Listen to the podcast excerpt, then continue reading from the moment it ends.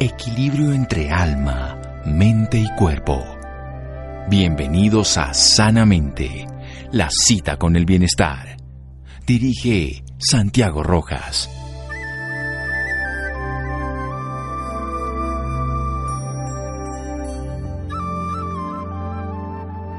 Si no practicas la empatía y el perdón por tus acciones, será imposible practicar la empatía con los demás. Laura Raskin. Buenas noches, estamos en Sanamente de Caracol Radio, su programa de salud. Hay una frase muy coloquial que seguramente muchas personas dirán, otras la escucharán, y es perdono, pero no olvido. Suena una frase como muy característica, sobre todo en los vínculos de exparejas que hablan de eso, o de circunstancias que le pasaron en su vida cotidiana. Llama la atención que un hombre, que además ha sido autor de bestseller, le haya puesto ese mismo título.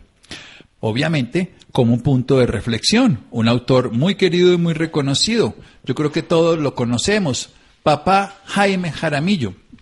Él es conocido internacionalmente por esa labor social y esa contribución a la paz mundial. Fue el creador de esta Fundación Niños de los Andes, que en la cual muchas personas, lo que llamaríamos niños de la calle, durante más de tres décadas ha podido recuperar a 85 mil personas que han vivido en, en alcantarillas, en calles. Perdono, pero no olvido es una obra de Jaime Jaramillo, de Editorial Aguilar, y vamos a hablar sobre el perdón, sobre además esto que es un manual de instrucciones, es una cartilla de trabajo, es algo que nos recuerda la importancia de perdonar. Mi querido papá Jaime, Jaime Jaramillo, qué gusto, buenas noches, muchas gracias. Qué rico y qué alegría, Santiago, querido estar contigo hoy y me encanta poder hacer este esta reflexión de perdono, pero no olvido. Bueno, ¿y, ¿y, cómo es esto? Porque este es un lenguaje de perdono, pero no olvido, y toda su obra nos habla como te amo, pero soy feliz sin ti. Este libro tan maravilloso que hace años conocimos de su propia autoría. ¿Cuál es la idea de titularlo de esta manera? La idea, Santiago, es que todo el mundo dice, yo ya me olvidé de esa vieja imbécil, ese viejo HP, tal, tal, imbécil, tal. A mí ya se me olvidó. Yo ya no me acuerdo de él. Si a ti se te olvidó quién te golpeó, maltrató, estafó, insultó, fue infiel, y ya no te acuerdas de esa persona y crees que perdonaste, lo que tú tienes se llama síndrome de Alzheimer. Estás perdiendo la memoria, pero no has perdonado. Perdonar es todo lo contrario. Perdonar es recordar sin rencor, sin resentimiento, sin sed de venganza. Porque cuando la gente dice, ojalá se pudra en el infierno, o piensa en esa persona y siente rabia, ahí no ha perdonado. Y si guarda ese rencor en su corazón, inmediatamente lo somatiza porque los pensamientos, sentimientos y emociones generan ese estrés fisiológico que genera ese, ese bloqueo energético y se manifiesta como la enfermedad. Y cuando tú guardas un rencor en tu corazón, es el camino directo, es el vuelo non-stop en VIP a la enfermedad. Así Muy bien. Así de simple y así vamos a hablar interesante de cómo lograr perdonar, aprendiendo, no deseando lo peor, no llenándonos de rencor. Seguimos aquí en Sanamente de Caracol Radio. Síganos escuchando por salud. Ya regresamos a Sanamente. Bienestar en Caracol Radio. Seguimos en Sanamente.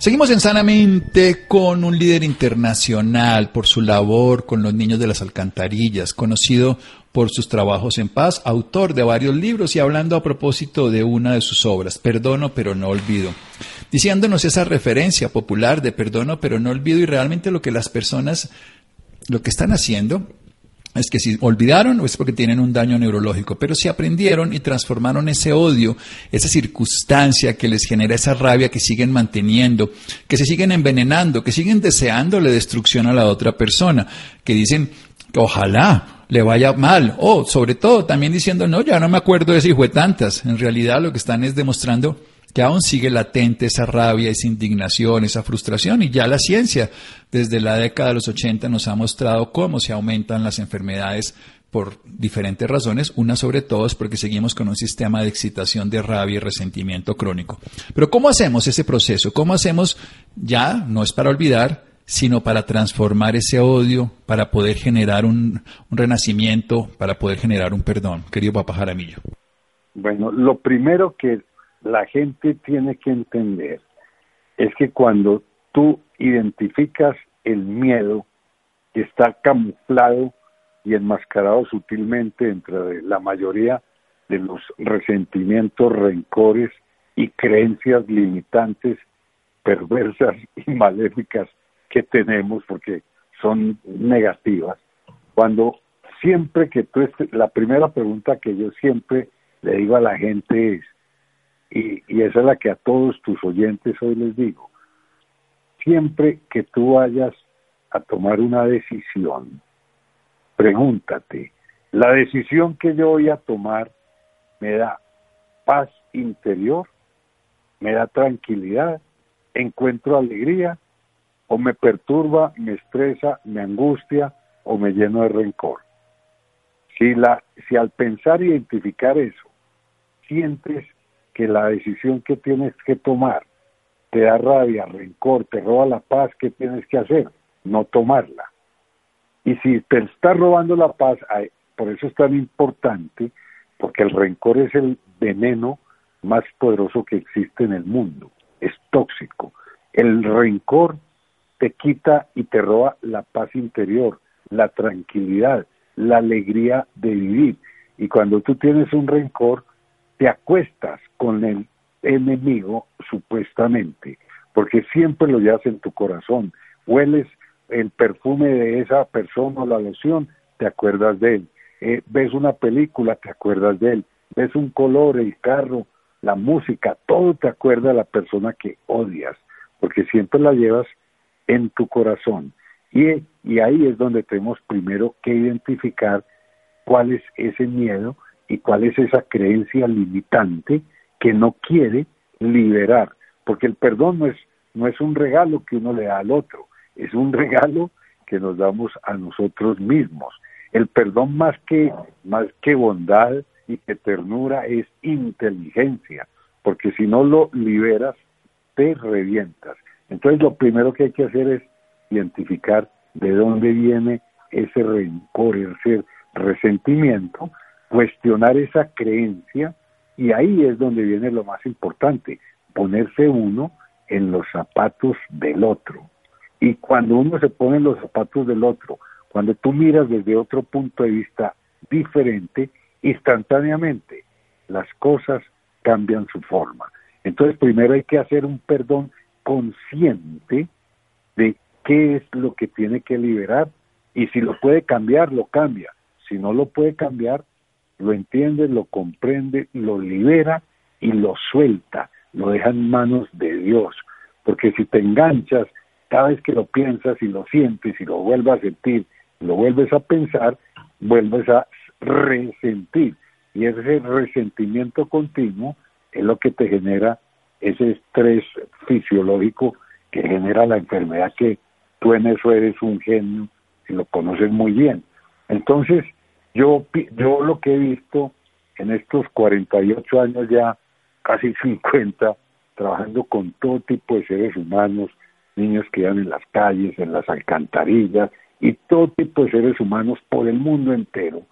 ¿Qué he visto yo y qué veía yo en cada ser humano? No importa su naturaleza, su, su profesión, su filosofía de vida o su religión que absolutamente todos están programados a resentir, a rencorizar, a guardar toda esa basura en el corazón y no liberar. La gente dice, es que ojalá se muera, es que, perdón, pero no olvido, es que lo quiero ver comiendo caca, es que no quiero que viva, es que quiero que se pudra en el infierno. Y eso es la programación que nos han dado a guardar. Y, y lo primero que tenemos que hacer es cuestionar esa creencia y entender que si guardas eso, te estás haciendo daño. Y cuando lo justificas, no significa que por el hecho de perdonarle lo tenga que soltar.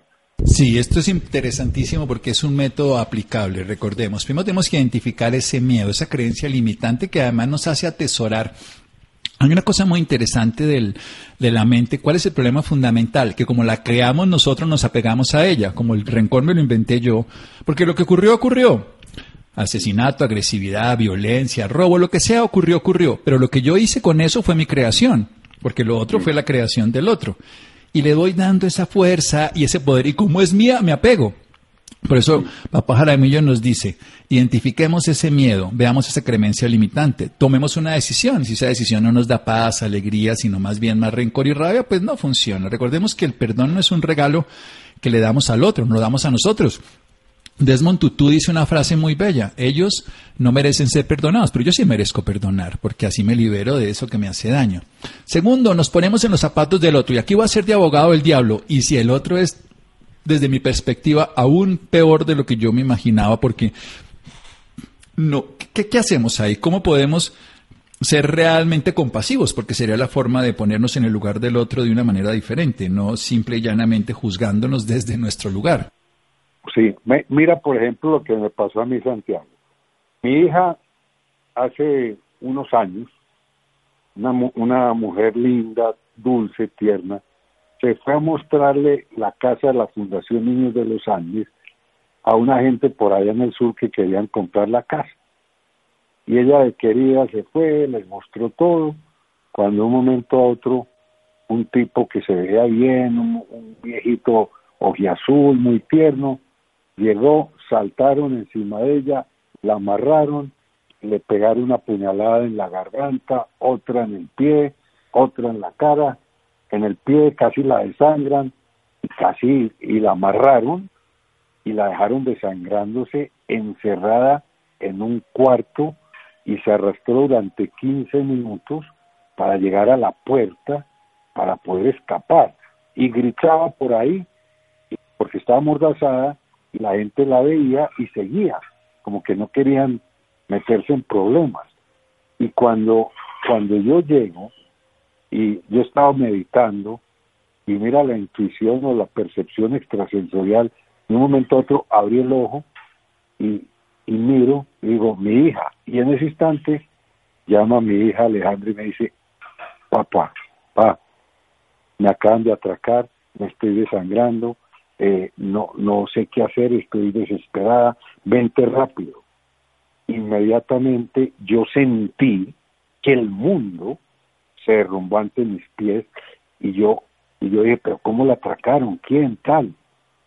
Y salgo yo corriendo y le dije, nos encontramos en un punto medio, porque ella estaba en el sur, me, me la encuentro en, en, el estadio El Campín, yo cogí ese, ese carril de Transmilenio como si fuera un Transmilenio.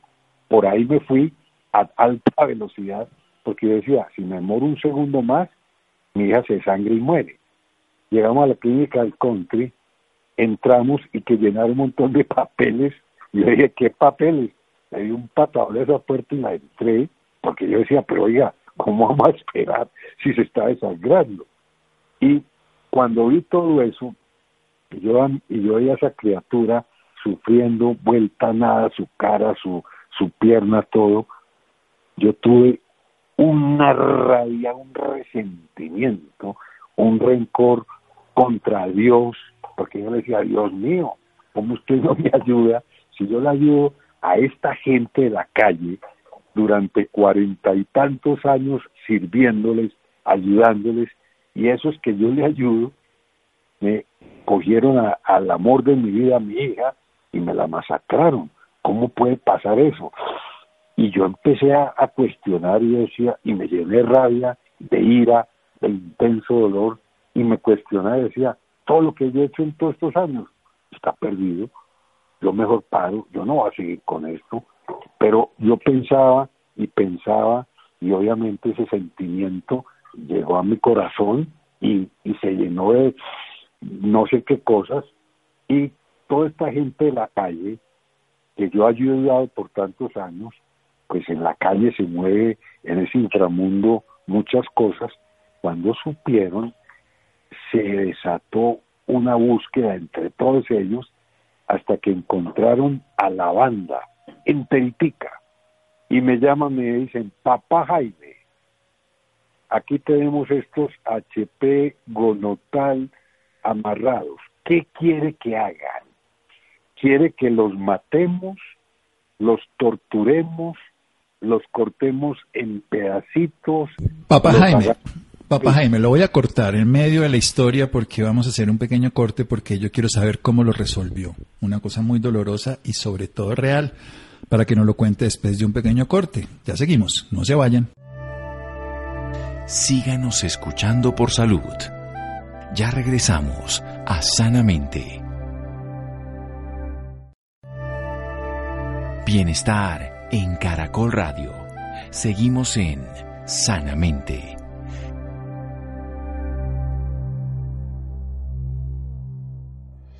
Seguimos en Sanamente de Caracol Radio, una historia real, nos está contando el autor del libro Perdono pero no olvido, nos está contando de la importancia de identificar ese temor, de saber que es un regalo que uno mismo se da, de ponerse en los zapatos del otro y liberar o soltar cuando no puede, ponerlo en manos de Dios. Nos habla de la historia de su amor, de su hija, que ha sido violentada, agredida, que estaba a punto de morir, y desde el punto de vista de ese momento histórico, ese momento real, siente que todo lo que ha hecho en su vida, todo el servicio que le ha dado a los demás, no tiene ningún valor. Entra en la conmoción, en la rabia, en la ira, en la sensación de querer destruir. El grupo de tantas personas a las que le ha ayudado en la calle le da la opción de vengarse, de destruir a los agresores. Papá Jaramillo, todo suyo.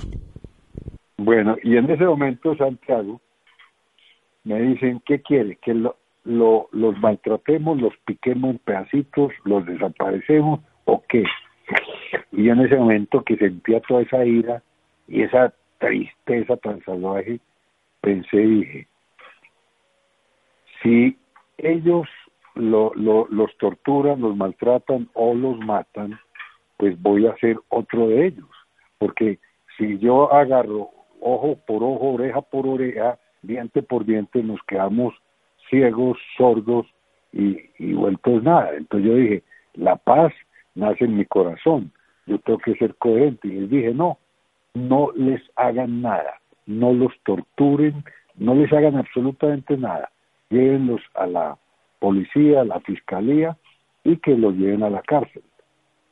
En ese momento, cuando yo entendí cómo, cómo hice yo ese proceso, dije, estos degenerados criminales, sí, son muy criminales y son maltratadores, pero yo me tenía que dar una autojustificación, o sea, ponerme en los zapatos de ellos.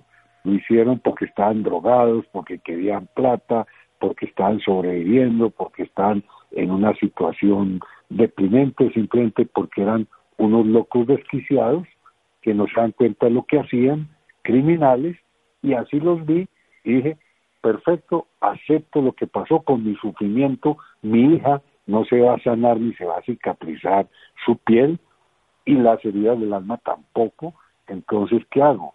Lo dejo en manos de Dios, lo suelto, le doy gracias a Dios que esos bandidos y vergüenzas criminales están haciendo crecer y evolucionar a mi hija y a mí y les mando amor. Y dije, con más fuerza a partir de hoy, voy a seguir ayudando a toda esa gente que está en la calle, a esa gente que está matando, destruyendo, acabando con este país. ¿Para qué? Para que no le, no le hagan a otra gente lo que me hicieron a mi hija. Y entendí en mi meditación lo que Dios me decía. Tienes unas manos para servir, un corazón para sentir y unos ojos para apreciar lo que Dios y la vida te dan. Sigue tu misión, no guardes rencor, Tú no puedes cambiar a nadie, pero sí puedes cambiar tu forma de mirar las cosas. Cuando yo lo entendí, lo comprendí, los liberé la culpa sin justificar, instantáneamente el rencor desapareció en mi vida. Y cuando fui a la cárcel de máxima seguridad, la lora parlanchina, la mente que me decía, porque iba a darles una charla de, de, de, perdón, sin que ellos supieran que yo era el, el que había sido agredido. Donde yo les hubiera dicho en la cárcel de seguridad, aquí están los que trataron de matar a mi hija, la amordazaron, la maltrataron, la apuñalearon, los violan, torturan y sacan en pedacitos. ¿Y yo qué hice? Mandarles amor. Y, y nunca guardo rencor, lo, lo recuerdo como gente que me hizo crecer, evolucionar y no entendía el por qué, sino para qué, qué tenía que entender, qué tenía que hacer y luchar por mi misión y ayudar a otros para que no hagan tanto daño. Bueno, bellísima, auténtica, profunda, conmovedora historia.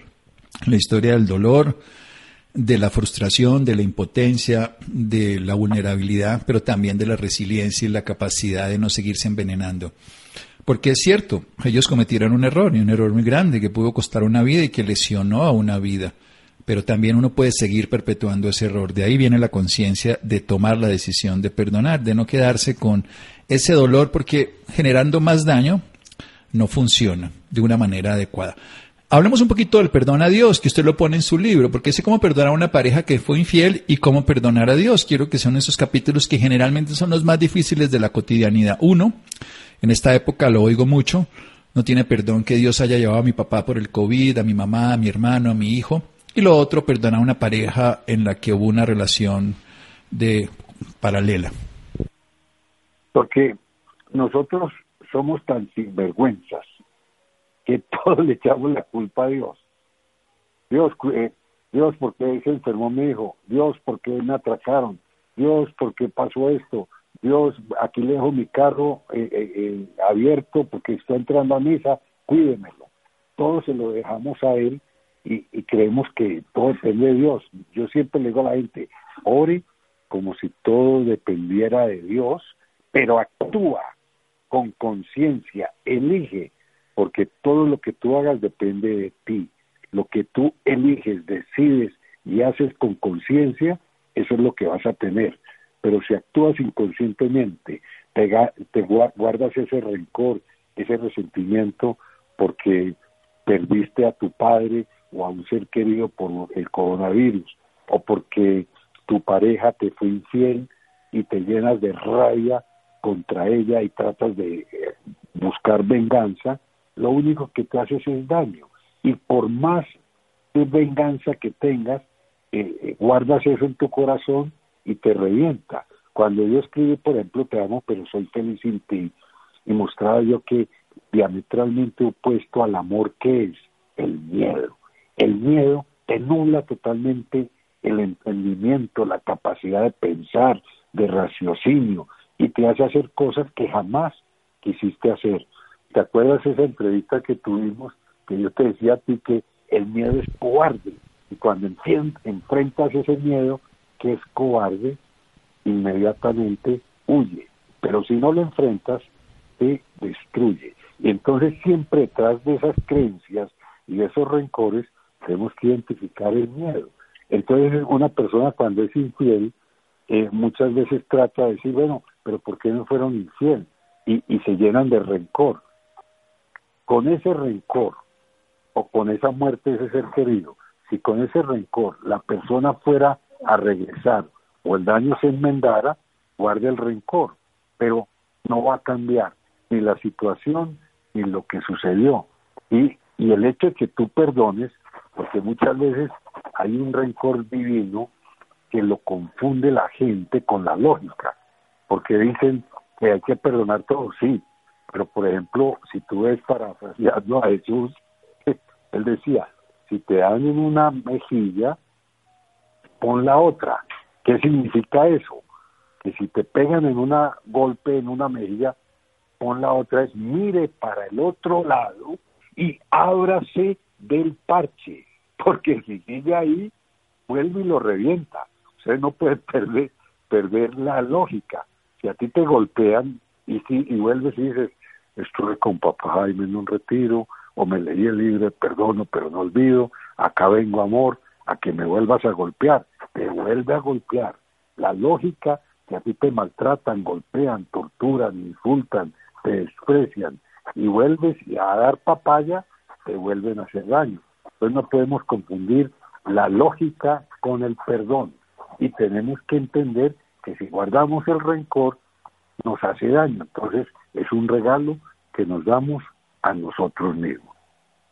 Es un regalo que uno se da a sí mismo porque se libra del efecto distorsionador de la rabia y el resentimiento crónico, del daño de ese sistema excitatorio permanente de lucha por la supervivencia, de atracción además del conflicto y de liberación destructiva de todo el entorno, a uno mismo y a los demás, porque empieza uno a patear a los que están al lado, a insultar a todo el mundo porque ese desasosiego y ese desazón no funciona.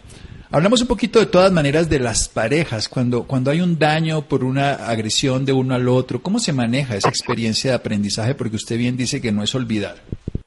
Sí, y, y hay que hacer dos cosas cuando hay un perdón cerebral, un perdón racional y después viene el perdón divino. El perdón racional en una pareja.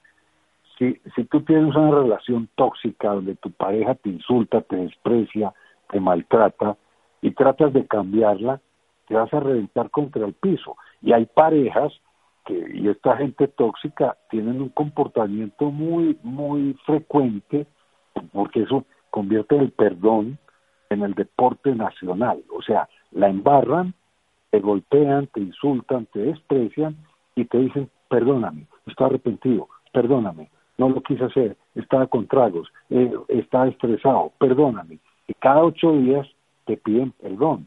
Eso es agresión, eso es violento, eso no sirve para nada. ¿Cómo se siente la persona que cada ocho días le piden perdón? Burlada, maltratada, abusada. y como lo convierte en deporte nacional, entonces lo primero que hay que hacer es un perdón desde la conciencia y yo también trabajo ahí, por eso hice ese libro de perdono pero no olvido, para que la gente a través de unas herramientas simples pero poderosas aprendan a manejar la mente subconsciente, donde está todo grabado ese ADN, toda esa memoria genética, toda esa basura ahí, y conecten mente con el corazón, aprendan a liberar esas, esas memorias negativas, esas, esas creencias, todo eso que le está haciendo daño, porque cuando aprendes a quitarle al pensamiento el poder que proviene del subconsciente, que es el que le, le envía al sistema nervioso central esa señal de sufrimiento, de angustia, y que no puede recordar sin dolor y sin sed de venganza, cuando le quita ese poder, en ese instante mágico aparece el perdón, porque el amor pulveriza el miedo, lo destruye. Pero el hecho de que perdone no significa que tenga que volver donde la persona que le ha generado maltrato, abuso y viola sus principios. Obviamente, cuando hay parejas y hay un perdón, perfecto, hay un perdón, hay una reconciliación, una vez, dos veces, pero la primera vez que a ti te golpean, maltratan, insultan, la primera vez, Santiago, tú eres totalmente inocente, tú no tienes la culpa, tú no lo sabías. La segunda vez que te golpean, maltratan y abusan, ya eres cómplice, ya eres suicida espiritual. Entonces muchas veces la gente es buscando cómo echarle la culpa a los demás, cómo buscar a quién le echó la culpa, a quién le echó el problema, y se quedan ahí, o se quedan rumiando el pasado y no salen. Y todos nos caemos, todos nos equivocamos. Lo importante es levantarnos y ver esa persona que tanto daño nos hizo, no como el que tengo rabia contra él y quiero que se muera, sino que le digo, te doy gracias, porque gracias a ti desperté de mi inconsciencia, vi cosas que no veí, no había visto, estoy cogiendo experiencia, estoy creciendo, estoy evolucionando. Y gracias a ti, al experimentar gratitud, inmediatamente la amígdala cerebral se relaja, no libera cortisol y adrenalina deja de estar en posición de ataque, defensa o parálisis, no guarda rencor, tu sistema inmunológico se levanta al tope y disfrutas de la paz mental, de la paz interior, de la alegría de vivir. Y es siempre fluir así. Entonces, yo tenía en ese momento cuando a mi hija casi la matan, o sea, hubiera podido decir ahora, podría decir, uy, qué rabia, ojalá se pudran todos en la cárcel o se mueran, no, les mando amor, están drogados, eh, justifiqué la acción para mí. No significa que no les dejé que les aplicaran la ley, pero no mi ley de venganza. Por eso es importante el perdonar.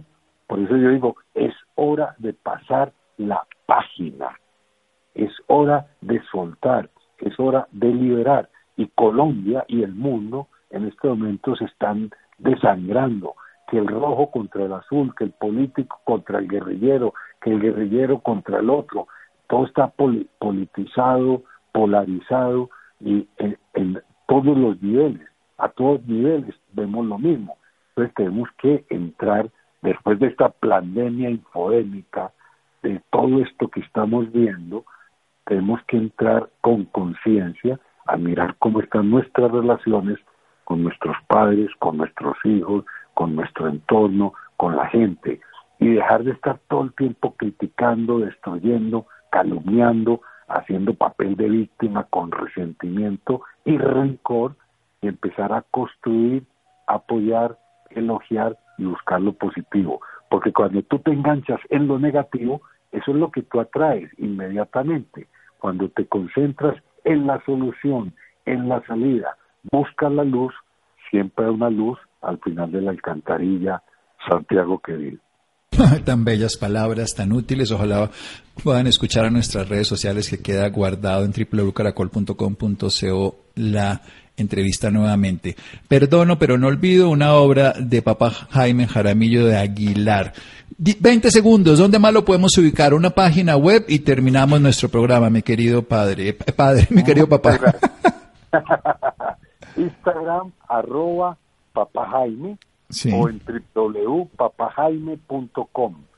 Eh, Instagram, eh, Papa Jaime, y hoy precisamente nos dieron de Instagram Fest ese premio de el mejor coach del año, la nominación. Entonces todos los que voten ahí, bienvenidos. bienvenidos, ahí votaremos todos.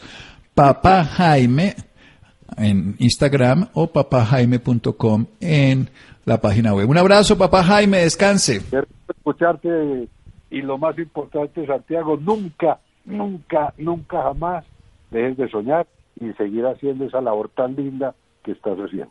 Seguiremos soñando juntos. Muchas gracias, papá Jaime. Seguimos en Sanamente de Caracol Radio. Síganos escuchando por salud. Ya regresamos a Sanamente. Bienestar en Caracol Radio. Seguimos en sanamente.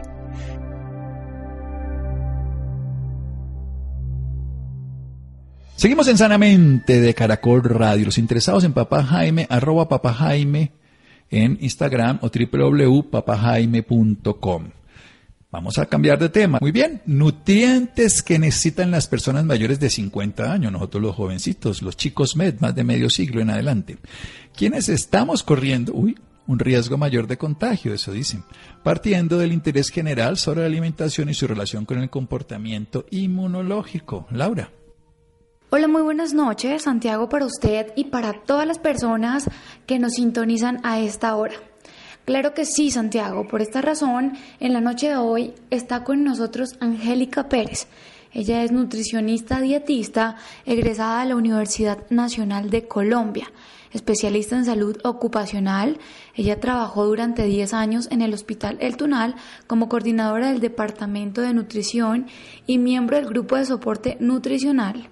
Trabajó también en la Clínica del Country como nutricionista del Grupo de Soporte Nutricional de la Clínica Universitaria Colombia durante cuatro años. Doctora Angélica, muy buenas noches y bienvenida sanamente de Caracol Radio. Hola Laura, ¿cómo estás? Gracias a todos en en el equipo. Bueno, doctora, para empezar, quisiera que nos hablara sobre alimentarse bien en tiempos de cuarentena. ¿Por qué es tan importante?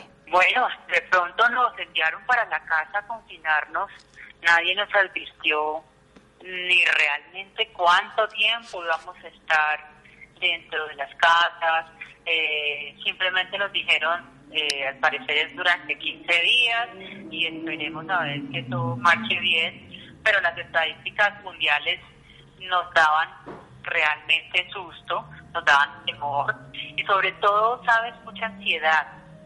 eh, generalmente los pacientes han estado advirtiendo unos niveles de estrés y de ansiedad que están realmente directamente relacionados con los con el incremento en, los alimentos, generalmente eh, preferencia un poco más a los azucarados o a las grasas.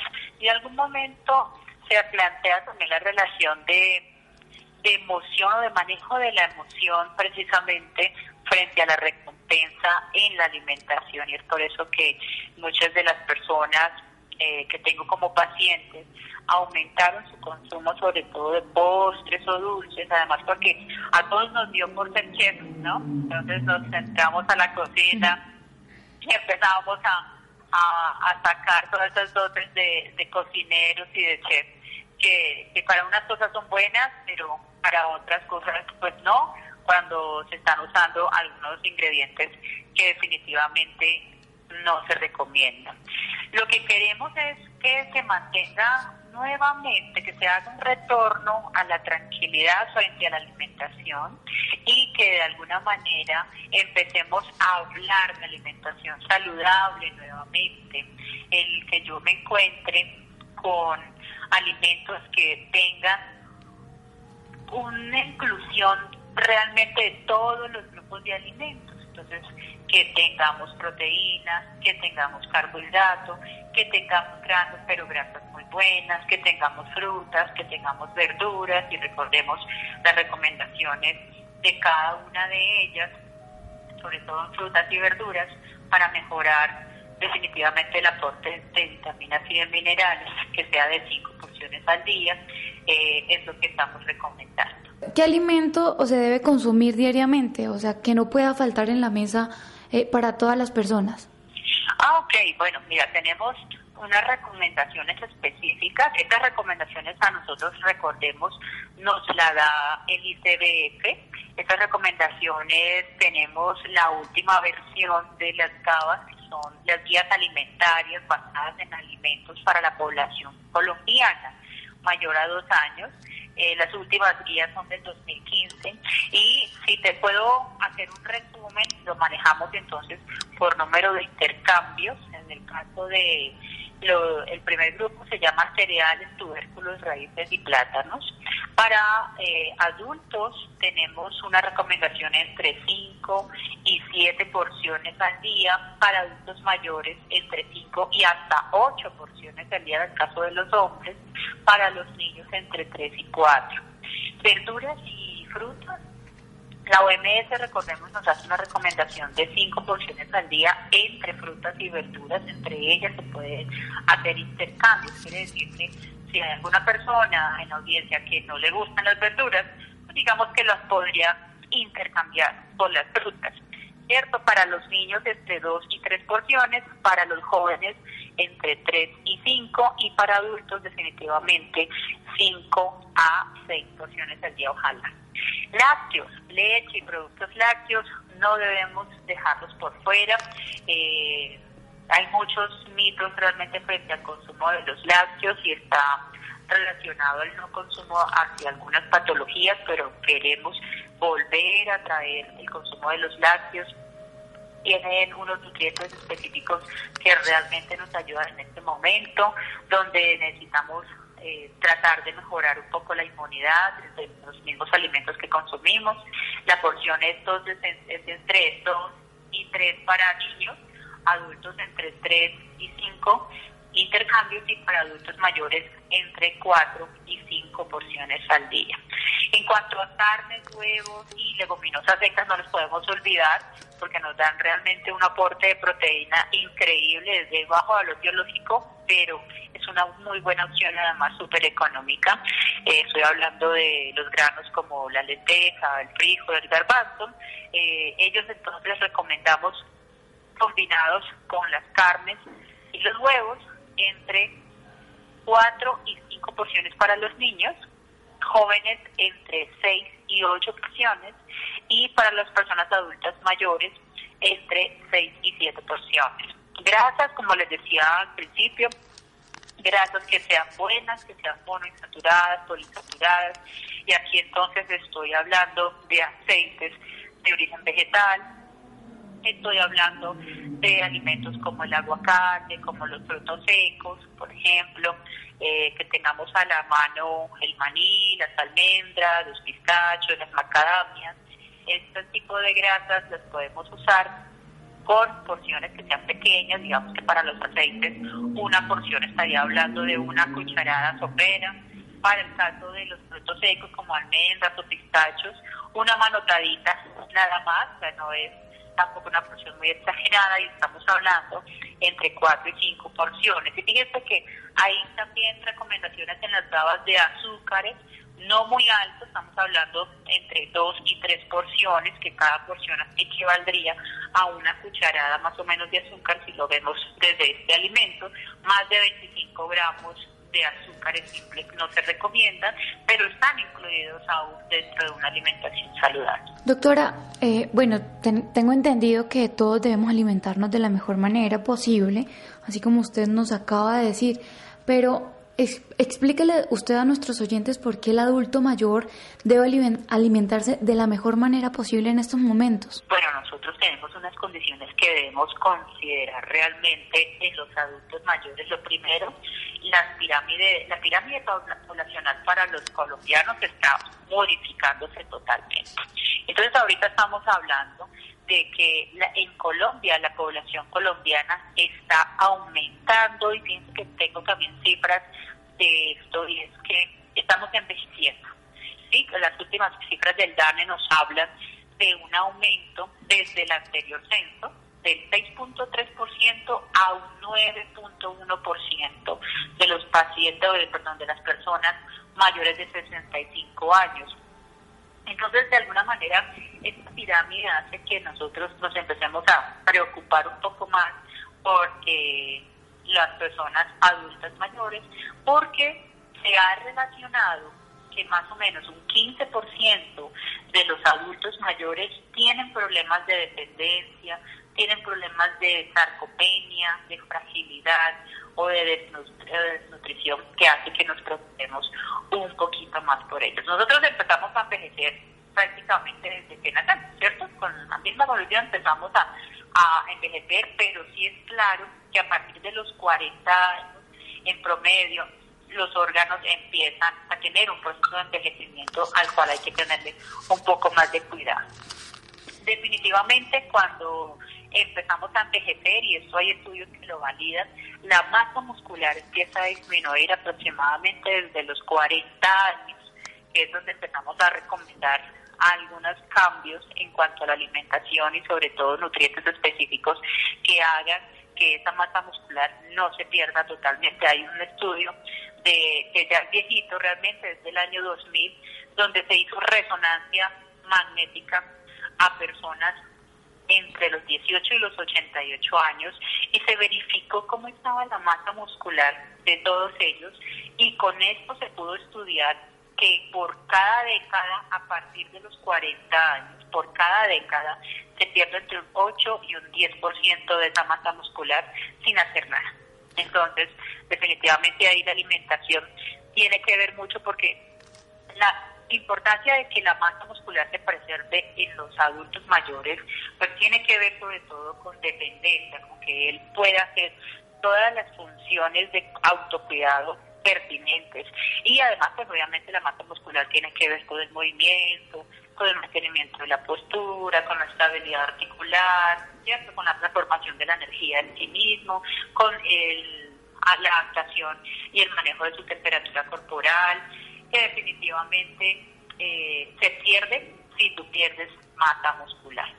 Hay algunos cambios fisiológicos en el envejecimiento que también debemos tener en cuenta y es que los pacientes adultos mayores empiezan a disminuir su ingesta generalmente cuando tienen cambios en el sistema digestivo, o sea, no les cae igual la comida como antes, entonces eso hace que empiecen a hacer cambios en cuanto a los alimentos, que empiecen a hacer intolerancias y hace que empiecen a disminuir realmente los alimentos. Eh, hay algunas variaciones metabólicas que implican el hecho de que tampoco estén digiriendo ni absorbiendo adecuadamente o como antes los nutrientes. Eh, cambios emocionales también es importante eh, tenerlos en cuenta. Hay, hay personas que tienen afectaciones psicosociales que definitivamente afectan la salud, la alimentación y por ende la nutrición de ellos.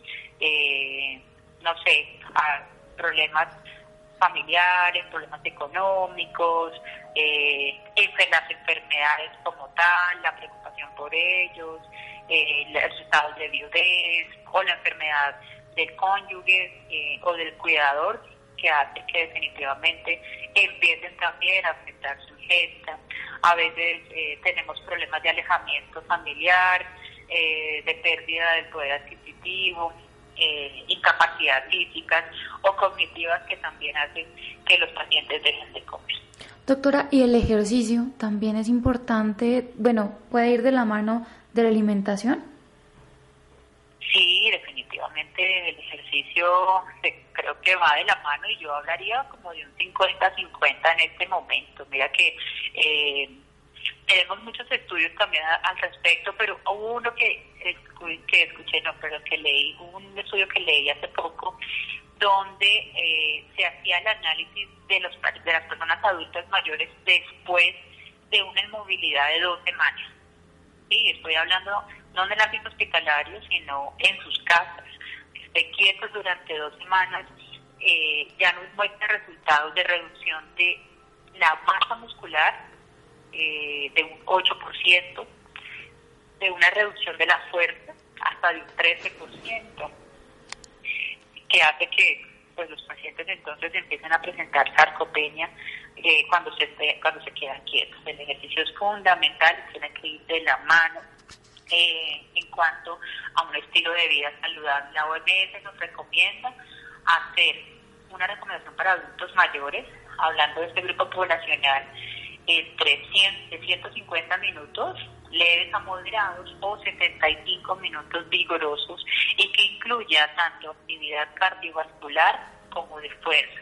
Sea, recomendaciones como de eh, cojan botellitas de agua, llénelas de agua o de arena y con eso puede tener una mancuerna para poder trabajar un poquito de fuerza en miembros superiores o se puede, si hay personas que tienen bandas de resistencia o cordones de resistencia, trabajarlos igualmente dentro de las casas para no eh, hacer que esa fuerza y esa masa muscular realmente se pierda ahora que tenemos el confinamiento. Ok, bueno doctora, y ya para finalizar, ¿qué consejo le da a todas las personas que nos están escuchando en este momento? Bueno, recomendaciones muchísimas, pero planteadas como tal, una alimentación saludable, como lo hablamos en la entrevista, que consideren los grupos de alimentos y que además consideren las porciones o intercambios que tienen que consumir día a día. La actividad física es fundamental, hay ahora muchas herramientas en las redes sociales que podemos aprovecharlas, así que eh, trabajo funcional, de una simple caminata dentro del apartamento, de la casa, nos puede ayudar. Tomar el sol también, si, si no tienen forma de, salir a un patio o una terraza, al menos pegarnos un poquito a la ventana para tomar ese sol, la vitamina D es importante y, y sobre todo los adultos mayores no alcanzan a, a recibir una, una ingesta diaria de alimentos que sean fuentes de vitamina D, que sabemos que con el sol es que se activan. Más del 90%, fíjense, de personas no reciben la necesidad diaria de vitamina D. Sí, definitivamente con la alimentación no vemos que no están recibiendo una alimentación que sea balanceada y que sea adecuada, eh, podemos realizar otras opciones, por ejemplo, como, como la suplementación de nutrientes que hacen que, podamos llegar a esos requerimientos nutricionales. Bueno, ¿y dónde la pueden encontrar las personas interesadas en este tema, doctora? Ok, me esperan entonces, es angélica.pérez y las letras ND, nutricionista dietista, angélica.pérez ND. Ok, doctora, muchísimas gracias por esta valiosa información y por acompañarnos esta noche en Sanamente de Caracol Radio. Bueno, Laura, muchas gracias por la invitación a ustedes. Espero haberles contribuido en algo a poder disminuir tantas dudas que tenemos al respecto de nuestra alimentación y estilo de vida. Muy bien. Muchas gracias. Llegamos al final de Sanamente. Muchas gracias. Oye, Jessy Rodríguez, quédense con una voz en el camino con Ley Martín. Caracol piensa en ti. Buenas noches.